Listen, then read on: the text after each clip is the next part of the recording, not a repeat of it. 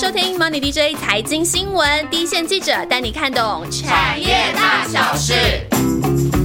全球市值最大的公司苹果，传言即将在十月底问世第一款一千美元以下的低价笔电，号称史上最便宜。到底过去被视为笔电里面小清新的苹果，这次回防低价笔电背后的思维是什么？策略又会不会奏效？台股有没有公司可能因此而受惠？我是今天的主持人燕翔，现场有两位 Money DJ 记者团队的代表参与今天的讨论。首先，第一位是电子上游的代表，大家比较熟悉的庆祥。嗨，另外一位是新面孔，也是我们记者团队里面难得的小鲜肉以中。呃，大家好。聊这个话题以前哈，我们先非正式的聊天统计一下，到底苹果是怎么样不着痕迹的渗入我们的生活。我们先算一下，听众朋友也可以算一下，你们身边到底你们现在每天到底使用了多少苹果的产品？苹果呃，庆祥先数一下，快点，大家赶快张望一下。像我们，像我自己就是笔电，然后 iPhone 跟它的那个 AirPods Pro 三个，三个。那以中呢？我就不是果粉啊，我就是公司配给我的那个 MacBook Air，就只有一个这样。我我我居然也是跟以中比较像。我之前在用 iPhone Ten，居然意外的荧幕烧掉了之后呢，我就改改回用了飞屏系列的手机。那目前我也只剩下公司配的这台 Apple 的笔电了。不过我们自己，我们三个里面都有使用的苹果笔电呢，这个跟市场的情况其实非常的不像哦。其苹果在智慧型手机的市占率，它目它去年出货量大概是一点九三亿只，全球的市占率大概是百分之十三点七。但是如果在高阶的市场呢，iPhone 大概占了一半的市场。那平板电脑呢，它的市占率更有超过四成。那如果最近发表的 Apple Watch 呢，它更是让各呃对手连车尾灯都看不到，因为它拥有了市场一半以上的市场。那我们自己呢，自己三个都拥有的笔电呢，其实出货量真的不大哎。它它现在目前统计的市占率居然连一成都不到。到底现在苹果一年 PC 出多少的量？呃，其实苹果一年的呃 NB 加上桌机啊，就是这些统称 PC 的产品加总起来，一年的出货量大概就是一千八百万台左右。那相较于一些呃像市占率比较领先的阵营，像是 HP 啊、Dell、联想啊这些品牌呢，他们其实一年呃动辄就超过四千万台的出货量，甚至有到六千万台。那苹果的，所以这样相比之下呢，苹果的量现在真的是还非常的小。居然连两千万台都不到，确实有让我吓到。等于每十个用 iPhone 手机的人里面，才有一个人是用苹果的笔电。这也难怪之前贾伯斯时代的时候，他他说他苹果的策略是所谓的宝马策略。不过从库克从 T 推出低价的 iPhone 开始呢，他就已经说 iPhone 不会是有钱人的专属。所以这次呢，回防一些低价的笔电，到底是不是他想要从宝马开始，从往 Toyota 的国民车系列去统合呢？怡中你怎么看？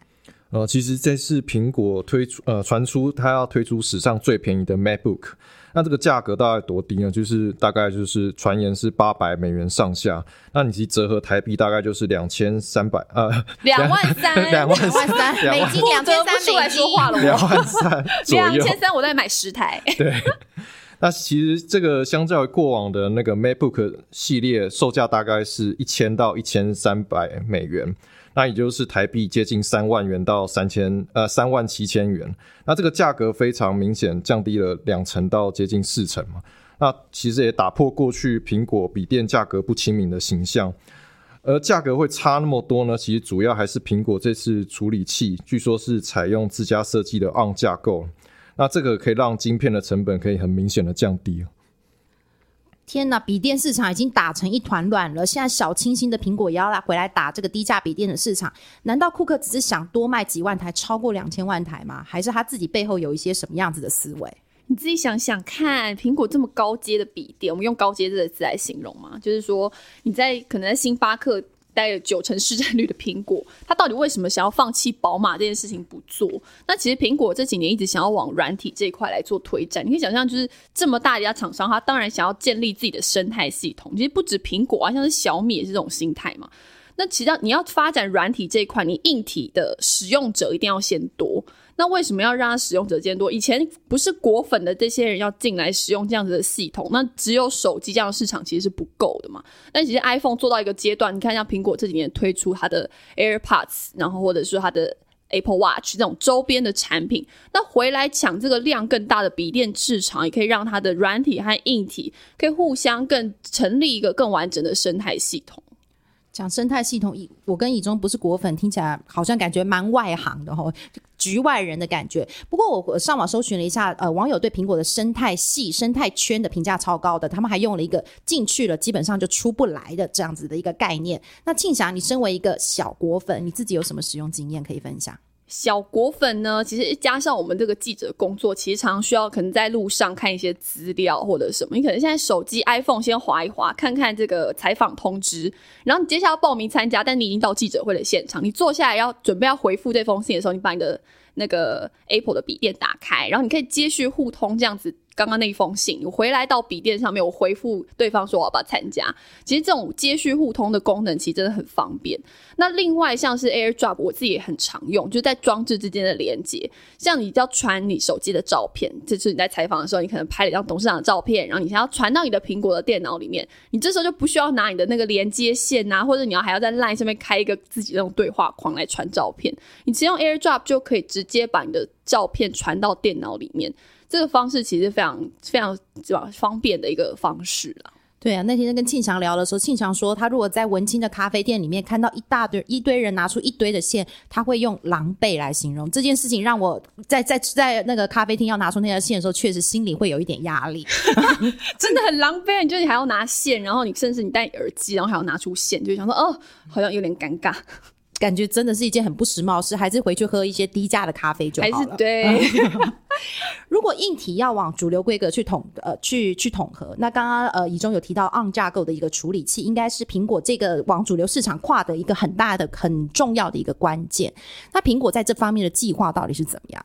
其实一条龙刚刚讲到，一定是大厂锁定的目标，不但可以就是控制成本，也可以锁定自己的料源是不是稳定这件事情。那加上刚刚我们讲到苹果的营运一直往这个软体去做发展嘛，所以我硬体能省就省，我最好推出更低阶的、更低价的这种硬体系统，让大家来加入我的生态系。所以自制就在笔电当中一个。成本比较高的 CPU 里面，它如果说可以自制，当然是最好的一个选项。那其实苹果想要自制这个 ARM 的架构的 CPU，也不是用一两年就可以看得到嘛。它其实做了非常久。那其实市场也觉得，哎，这次推出第一款之后啦，应该会在这一到两年把所有的笔电都放入自己的 ARM 架构的 CPU。那其实另外一个点是说，哎，以前的这个苹果的笔电是用 Intel 的 x 八六的架构嘛。那其实 Intel 这几年一直业务慢慢。广泛的发展，从纯 CPU 厂到全系列的半导体零组件都有做，像包含 WiFi 啊或者其他的这种呃联网设备。那其实也看到自己 Intel 开始去思考说，到底还要不要固守这种已经饱和的笔电市场？那其实也出现这样的松动的现象。所以 ARM 架构的 CPU 感觉的未来的成长性也更加的有这样子的天时地利人和啊。它如果真的苹果去做了自家的晶片，到底对成本可以节省多少？从供应的角度，苹果你想，它过去要用 Intel 的晶片，所以要跟 Intel 拿，所以我还要从 Intel 的代工厂制造，然后到后来，呃，可能 Intel 自己又遇到一些制程不顺的状况。那苹果当然会想说，诶，等来等去，我不如自己做好了，那那我自己跟台积电下单，那我可以掌握这样的料源，这样的成本。那当然从成本的角度来说，你笔电要跑得顺，CPU 的效能一定是个关键嘛。那所以市场也认为说，诶，这是苹果用下。用到自己的这个自己设计的 ARM 架构的 CPU，大概可以省可以省下大概四十到六十趴的这个成本啊。除了省成本之外，这几年笔电最常遇到的问题就是 Intel 又是哪个晶片组供应不顺，对不对？以中这个方面，应该对于厂商每年聊的话题大概都是这样。对，笔电又拿拿不到晶片这种状况，其实以中应该比较有感觉啦，因为这个组装下游这边应该特别有感觉。哦，对，最近那个。那个供应链其实那个那些零组件都有缺货的现象，像是那个 IC 啊，那个呃面板那些都有都有缺货的现象，的确是呃供应链还蛮蛮紧的。而且而且供应不顺的事情好像无止无尽啊！今年讲完了，稍微舒缓了，明年又来一次，这个确实让已经传统 Intel 阵营的人好像有点受不了了。那如果苹果的晶片组去改了这个跟以前一不走以后的那个以后不走 Intel 架构，它走自己的架构，那对于整个晶片组的设计上面会有什么样的影响吗？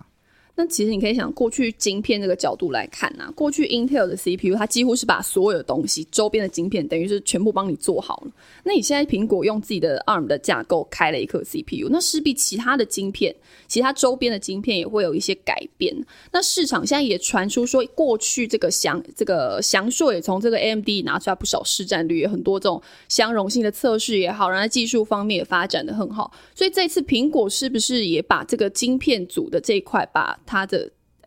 代工交给这个翔硕，翔硕是不是只拿到这次 USB 控制晶片的订单？这个高速界面传输，你可以想象，它就是在主机板上面，要连接各种讯号规格的传输，包含什么 USB 啊、SATA 呀、PCIe 呀等等，就需要这样子的 USB 的控制晶片啊。所以翔硕也是这方面的这个专家。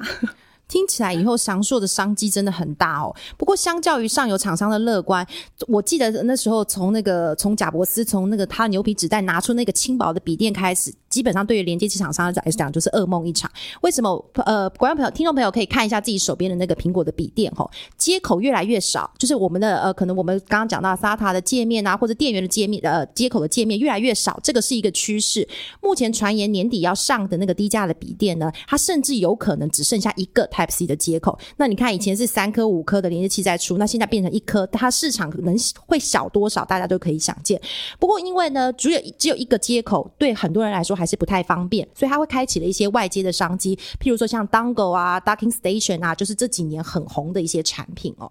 不过呢，谈了这么多，苹果看起来在这个在这个笔电上面是输不得。那这样到底现在市场对于这个量的期待是怎么样？哦，其实这次苹果首款的 ARM 架构笔电预计是在今年的第四季开始拉货。那其实市场预期说，苹果史上最便宜的笔电，那不但能够让果粉持续的买单，那也会触及更多的课程。那这样的价位带，其实有机会抢食到比较是消费性笔电的市场的份额。那预期苹果 PC 的销售量明年有机会突破两千万台。那刚刚是说一千八百万台嘛？那长期的话，苹果的 PC 市占率会突啊突破。呃，一成以上来迈进。刚刚我们前面就有提到啊，苹果的笔电虽然市占率看起来在全球市占率不高，不过它在特定的场域里面却是被大家大流行。譬如说，刚刚前面信长就有提到的星巴克，在星巴克里面，我觉得用非屏的笔电的人其实压力还蛮大的。所以所谓的文青机看起来在苹果笔电上面是有很有很有这样子一一个特色的一个形象。我看到网友有一些讨论也还蛮有意思的，他们在讨论说发问说，到底在星巴克里面必做的事情是什么？下面的人全部都回，你一定要带一台 Mac 进去，而且 Mac。可能最好呢，还是早期会发光的苹果，这看起来呢，跟别人更有一种种阶级意识的一些区分哦。会发光就是厉害。那其实，在我的采访经验当中，呃，我们的记者，呃，那个就是媒体，其实大部分很多人都是用 MacBook。那前阵子其实有参加那个广达的业绩说明会，那广达其实就是 MacBook 的主要的那个组装厂嘛。那呃，那时候董事长林百里先生就一时兴起，然后又普查现场记者那个笔电品牌，那其实发现那个 MacBook 占大多数。那林百里先生就普查完之后，也很开心的说，这是啊这些笔电呢，不管是苹果还是非屏，其实都是我们做的。那其实会用到苹果笔电的人，大部分平常都只其实只会用到文书处理啊，或者是上上网看看影片。那真的要做到像影片剪辑啊，或是呃，像是设计师绘图这样的专业工作，那也就是说需要吃掉大量运算资源的这样的工作。如果是果粉的话，其实他会选择配置顶规的 CPU 的 MacBook Pro，那或者是用更便宜的预算为自己组一台 DIY 的桌上型电脑。那会用 MacBook 族群呢，常常是很直觉的就觉得刚刚提到说外形很漂亮啊，像艺艺术品啊，然后是够轻的。那像是呃十二寸的 MacBook 重量其实不到一公斤，那这样子的使用族群呢，其实它不太会针对 CPU 的效能斤斤计较，因为效能呃假设多个十趴二十趴，若只是用在刚刚讲的那些文书处理啊，或者是跟客户做简单的一些简报啊。然后跑跑业务，那这些多出来的所谓的效能，其实根本就不太会用到，也感受不到差异。但是对于大部分呃 PC 使用习惯的一般人来说，呃 MacBook 外形好看、轻薄，那如果这时候那个常 MacBook 常被诟病的价格太贵的这个问题呢，能够透过自制晶片的方式就解决掉的话，那这样的产品对消费者的确会有很大的吸引力。觉得，我觉得林百里搞不好不是一时兴起的普查，他是先看了一下都是苹果笔电，他才敢做这样，的调我一问，然查。后发现 哎，不是苹果，不是也蛮尴尬的。听起来大家对苹果的低价笔电确实有很高的期待哦。不过过去呢，比较封闭的作业系统的 Mac OS，这个到底会不会造成一些普及上面的困难？对啊，特别像是像最近我妈就是她想要换一台新的笔电，然后她过去就是用 Acer 的笔电嘛，然后她就觉得要从 Windows 换到苹果的 OS 系统，其实它会有些适应上的不良，或者是说有一些特别的那个作业系统上面的限制，以至于可能有一些网银啊，有一些政府的机关的一些系统，它可能只能支援那个。Windows 相关的作业系统才有办法制，才有办法进行，所以他最后还是选择 HP 的笔电。也许聘祥的妈妈是希望暗示他送他一台比较高价的笔电，因为你刚刚讲了淘汰，我觉得好像不是很孝顺，我想说，哈，第一阶就拿来敷衍我。所以这个到底会不会造成？确实，我身边很多的人家不愿意去换呃更换作业系统，会不愿意去换苹果的笔电，那这个会不会是一个问题？啊，其实这就是苹果积极要想要把硬体的市占率做大的原因哦。那其实像未来就是呃 MacBook 甚至是 i iMac 就是桌桌上型电脑都有可能会转移至 ARM 架构。那其实这就会有利于苹果将呃移动装置与桌面装置啊两者进行整合，让那个软体开发业者打造就是这些平台之间无缝接轨的应用。那只要其实应用一多的话，那等于是在平台的粘着度啊，我们就会增加，然后呢会让苹果的生态体系更加的壮大。哇，又讲到生态体系了，今天是主角。苹果讲苹果好像不能讲，不能不讲生态体系。那看起来呢，苹果第一款自制晶片的笔电呢，它在量上面，或者是说在呃规格上面，面子里子看起来都输不得，它一定会大力的促销。这个现在是目前市场上面的看法嘛？那到底假设说这台的笔电真的开始热卖，或者以后苹果 ARM 架构的笔电开始成为一个主流的话，台厂有没有一些呃厂商可以受惠呢？其实现在都还在猜说这一台苹果的新的 MacBook 到底里面供应链链有谁？因为其实像我们在采访的时候，你直接问厂商说：“哎，这次你有做吗？”他就是也不一定会跟你讲，因为大家就签 NDA 干嘛的。其实像我刚刚讲的详述，也是市场在传呐、就想说到底有没有机会成为一个新的瓶盖股的概念？那其实现在既有的瓶盖股，大家比较知道，可能像是台积电啊，或者是像这个晶片设计这个普瑞。那其实另外像散热来说，还有这个风扇厂、建准、安利等等，这些其实他们以前跟苹果也合作比较久。那这一次如果再能拿下这个新款的笔电的机机会，当然是会比较大啦。所以后续的营运其实还是蛮值得继续关注的。那如果下游这边呢？那其实组装厂方面也是这样，因为其实现在那个呃讯息方面都没有说非常的的透明哦。那只能说呃过去像组装厂方面的话，广达它在其他整个笔电的业务就占整体营收大概有五成。那其实它这五成里面呢，就有一半啊包来自苹果的 PC 产品哦，包括像 MacBook 还有那个 iMac 都是广达在组装的。那呃这些呃厂就是因为它过去占比比较大嘛，所以这次就是也很有机会在在就是那个 ARM 架构的那个笔电的话，它还是会持续的在做代工，那是未来值得留意的的厂商。其实瓶盖股一直都扮演了台股非常非常重要的角色哦，不不仅你们刚刚提到的上游跟下游，包括很多的零组件、PCB 啊、键盘啊、电源供应器这边都有很多的新旧苹果在台股的市值是占台股一定的比重的市值哦。不过呢，苹果的笔电的总量开始成长了之后呢，大家也开始去回头关心说，库克一直在强调成本采购策略这样子的这样子的呃结构之下呢，会不会让一些非核心的产品的杀价更竞争会更为的激烈？这个也是现在厂商很多在讨论的一些要很很多在讨论的地方。其实真的是要进入所谓瓶盖股，真的不容易啊！你以前想说，哎、我以前做 AS、做 HPA、做的很好，哎、但是我想要达到苹果，你要想看苹果它。其实有一个还蛮有趣的点呐、就以前我们在采访的时候，厂商有提到说，哎，做那个苹果的内内的里面啊，内机构件要做的跟外观件一样漂亮。我觉得里面也要打开这个使用者打开的这个主这个外壳之后啊，看到里面的机构件一定要长得跟外面一样时尚时髦才可以。所以其实他们要从验证厂区开始要打入苹果，真的也是蛮不容易的啦。